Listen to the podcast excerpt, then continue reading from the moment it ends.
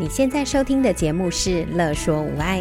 你有没有腰酸背痛、心情烦闷、带孩子带到快抓狂、三餐不知道要煮什么的窘境？赶快来和治疗师做朋友。我们准备了生活优化、了然于心、育儿忍者术、故事露营地、阿娟是暴力灾的节目，还有每个星期六上架的无爱格言。要用治疗师的思维、生活化的方式解决你的疑难杂症。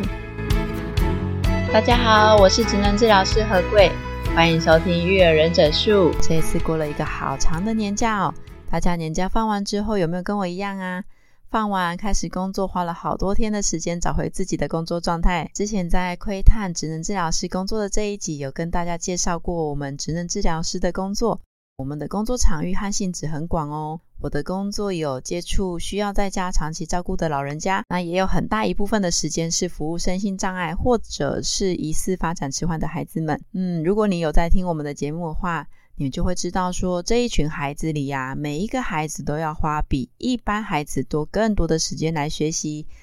就像上一集的奥特曼男孩，他在学习理解乘法的概念呢，别人可能一个礼拜就可以搞定。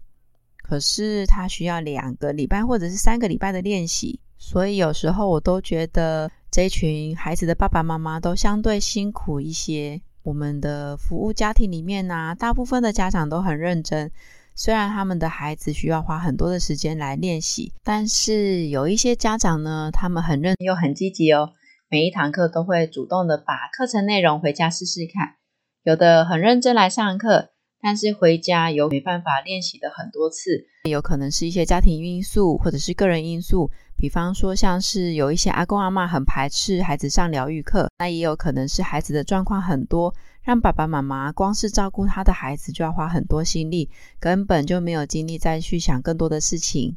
也有一些家长呢，带来上课之后，他回家不一定会想要继续陪孩子练习，进步的幅度或许也会慢了一些。不同的家长啊，他们的思维和做法不太一样，孩子的成长当然也会有一些不一样啦。我最近看过一段话哦，他说孩子不一定会非常听家长的话，但是会看着家长的影子长大。这就让我想到我们这一群家长啊，当家长花了很多心思陪伴跟教导孩子的时候，孩子就算没有立即的进步，可是也会因为家长的教养方式跟态度而潜移默化的学习。在这个年假过后啊，我跟小林老师还有荣誉医师，也就是你们曾经有听过我们节目的这几位主持人或来宾，我们一群人被几个孩子跟他们的爸爸妈妈感动到痛哭流涕耶，振奋了我们因为年假太长而很萎靡的精神哦。其中一个孩子啊，他是住在一个有宽阔庭院的孩子，他是我们今天的故事主角红红。在红红还没有上学之前呢、大多都是阿妈照顾他。除了阿妈之外，他最好的朋友呢是一只狗狗。大部分的时间，他都在庭院里面跑跑跳跳，还有跟狗狗玩，没有太多的学习跟刺激。他最初来找我们的时候，应该是两岁多吧，不会玩玩具，也不用说生活自理能不能做到了，只会发出简单的嗯嗯啊啊的声音，也没有办法跟着仿说。这个孩子啊，他不是属于一点点的外界的刺激就会快速爆发成长的那一个类型。我们看得到他的进步，可是有时候他会进步得很慢，偶尔呢也会停滞下来。我们的服务家庭里面有一些家长，如果遇到这种状况啊，有一些可能请假的次数会越来越高，因为他可能觉得孩子的进步很慢，他们越来越容易放弃。又或者是家长会感觉到很失望跟失落，嗯、我们也会感受到他陪伴孩子的心力会越来越少。那这个孩子呢，虽然进步的速度很缓慢，但是我发现他的妈妈在每一次上课的时候，永远都是静静的听红红在上课，然后温温的和我们讨论哪一些方法失败了，哪一些方法有试着做做看。刚刚我说他比较常讨论的是失败。或者是有做做看，那成功当然也是有，是比较少一些。陪伴这个家庭啊，好像龟兔赛跑里面的乌龟一样哦，走得很慢，而且有时候觉得目标有一点点的远呢。因为这个孩子的状况，目标没有办法一下子设得很远呢、孩子的练习每一次都只能增加一点点，或者是维持原本的练习。哦，感觉好像很气馁耶。但是啊，其实我跟小林老师还有荣誉医师，我们都相信哦，就算目标小小的，进步少少的，这群特别的孩子，他们的人生就像一场球赛一样哦。任何比赛的目标都是要取得最高的分数嘛。那每个家长的目标也都是希望孩子的能力可以跟一般的同才一样啊。但是比赛的时候，不可能永远都盯着这个计分板吧？就像我们也不可能每一堂早疗课都永远看孩子的进度落后。如果一直盯着积分板看，那我们的球员就会不专心啦，没有办法继续打下去啦。在球赛真正能带来胜利的唯一方法，一定就是每天都要养成运动的习惯，要每天都有练习，然后维持好习惯的累积吧。当球员练习的能量已经大到足够释放带来改变的时候，有可能就会在这场球赛得到胜利。那就算没有办法赢得比赛，也有可能让这个篮球比赛的身影够帅、够精彩呀、啊。在这一次年假过后，本来和妈妈都很担心孩子可能会因为学校放寒假，还有这个很长的年假会有所退步哦。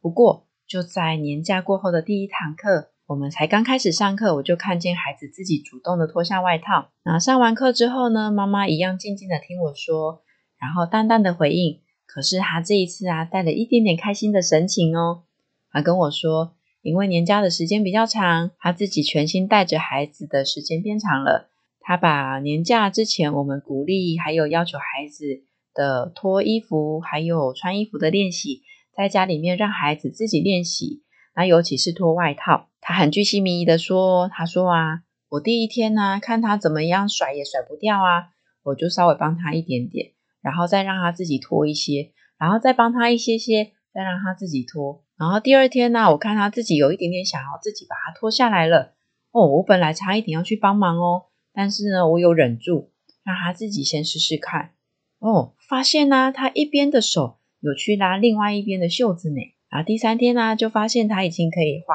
很多的时间，但是呢，把外套脱掉哦。而且啊，我就是逮到机会啊，让红红练习，在家脱一次，然后出去再回来再脱一次。虽然他现在还是脱得不太顺畅，可是哦，他已经可以独立脱了哦。我就想啊，先让他独立有脱衣服的动作之后，我再让他慢慢练习快一点。红红妈妈把孩子学习脱外套的这个整个过程都记得好清楚哦，说得很仔细。我就在想啊，或许妈妈很专注的在孩子这几天的学习上哦。有时候啊，我们会帮孩子或者是帮自己设定目标，可能会想啊，如果他达成这个目标，我们就会很快乐。那反过来想，如果没有达成目标，是不是就会让我们很失望透顶？《原子习惯》这本书有提到哦，如果我们专注于养成习惯的过程，而不是目标的结果，也不用等到获得目标的许可，就会很快乐哦。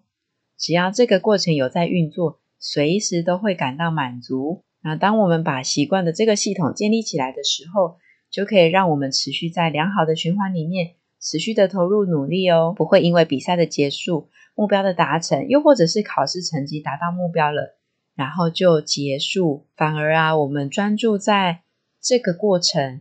会让我们持续的待在整个球赛里面，稳稳的持续的循环下去，永远都在这样子开开心心的球赛里面继续努力哦。这也很像是我们平常常常会听到的一句话：专注于过程，而不是在于结果。不管在收听的你们是不是有一个特别的孩子。或者是你拥有爸爸妈妈的角色，都相信你们再怎么忙碌，也都很努力、很认真的陪伴孩子，肯定我们自己的努力。我们不需要别人的肯定，也不需要因为目标有没有达成而影响我们的心情。像今天故事里面的红红妈妈一样，专注于教养过程的点点滴滴，累积正向的能量，跟着孩子一起成长。相信你们有一天也会跟我们一样，为孩子的能量爆发，痛哭流涕。也相信可以为你们的亲子关系一点一滴的存下良好的亲子存款哦。如果你有很棒的亲子故事，或者是教养的故事，也都欢迎私讯或留言给我们哦。我们很乐意跟听众再做更多的分享。那我们今天就到这里啦，拜拜。有任何问题、疑难杂症，想和治疗师做朋友，欢迎在 IG、脸书搜寻“乐说无碍”。在粉丝专页中留言给我们或私讯我们哟。喜欢我们的主题，请帮我们按下五颗星，也可以小额赞助支持我们继续做节目哦。